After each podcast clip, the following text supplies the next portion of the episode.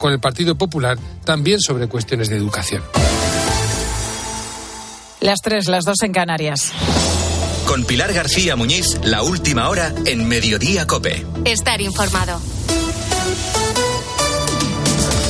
Cientos de camioneros españoles están bloqueados en diferentes puntos de Francia por las protestas de los agricultores del país. Sigue cortada la AP7, la frontera entre España y Francia, por la Junquera y la situación en Irún tampoco es eh, fácil. Los agricultores franceses están tirando la carga eh, de algunos eh, camiones españoles y en algunos casos hasta han llegado a quemarla, como nos ha contado en mediodía Francisco, al que las protestas le han pillado camino de Bruselas con un camión cargado de limones. Aparentemente estaba todo muy tranquilo, me uní con ellos en el piquete, hablaba con ellos en inglés, en el poco francés que hablo y, y nada, que no podíamos pasar. Y de pronto, de pronto se liaron locos perdidos con capucho y con todo a abrir camiones y a tirar mercancía al suelo y a meterle fuego también hemos hablado con Vicente, otro camionero español que está en Lyon, salió el miércoles de Gandía, en Valencia, y todavía no ha llegado a su destino. Eh, redondas, portadas, fuego, ruedas, eh, camiones, eh, a ver qué es lo que llevas, eh, es increíble. Y los gendarmes mirando, ¿eh? Los gendarmes han abierto, han habilitado un parking para meter a los camiones extranjeros. Los franceses pasan, ¿eh? Está cortada la autopista, las nacionales también.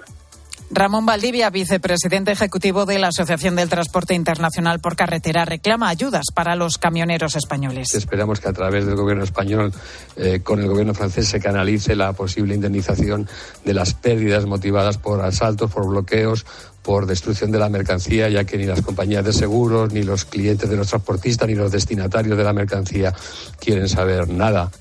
En Francia hablan abiertamente de viernes negro, viernes muy complicado y están a la espera de que Emmanuel Macron pueda anunciar ayudas al campo. Los agricultores franceses que están protestando por los bajos precios en origen y el encarecimiento de costes de producción, pero que ya ves que vuelven a cortar las carreteras y vuelven además a pagarlo con los camioneros españoles. Y más cosas. Bruselas mediará entre Gobierno y PP para la renovación del Consejo General del Poder Judicial. El comisario europeo de Justicia, Didier Reinders, convoca a Félix Bolaños y a Esteban González Pons a una reunión del en el 31 de enero en la capital belga. Les da un plazo de dos meses para ponerse de acuerdo.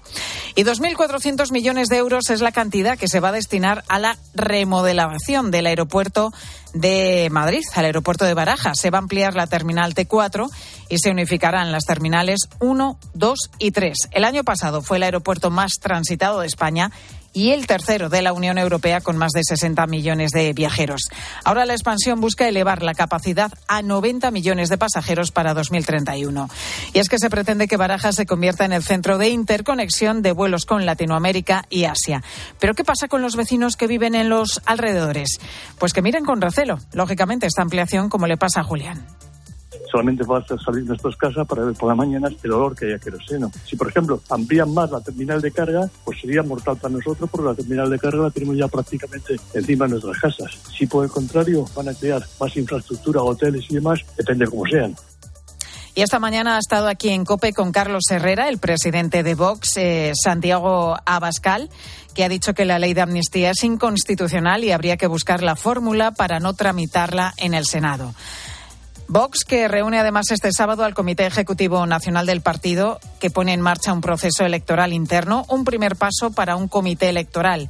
A Bascal le decía a Carlos Herrera que se siente respaldado por su partido. Entiendo que se siente usted 100% respaldado por todo su partido.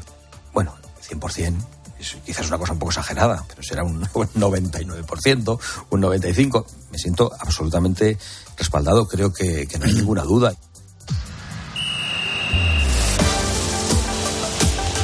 Deportes en Mediodía, Cope. Estar informado.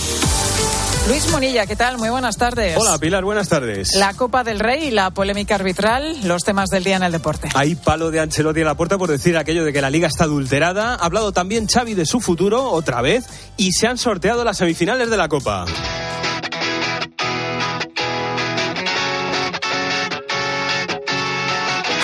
Eso quiere decir que los cuatro mejores equipos de la Copa del Rey ya conocen su cruce de semifinales, Santi Duque. No habrá derbi vasco en estas semis. Muni, el Atlético de Bilbao ha quedado emparejado con el Atlético de Madrid, además con el factor cancha favorable a los de Valverde que jugarán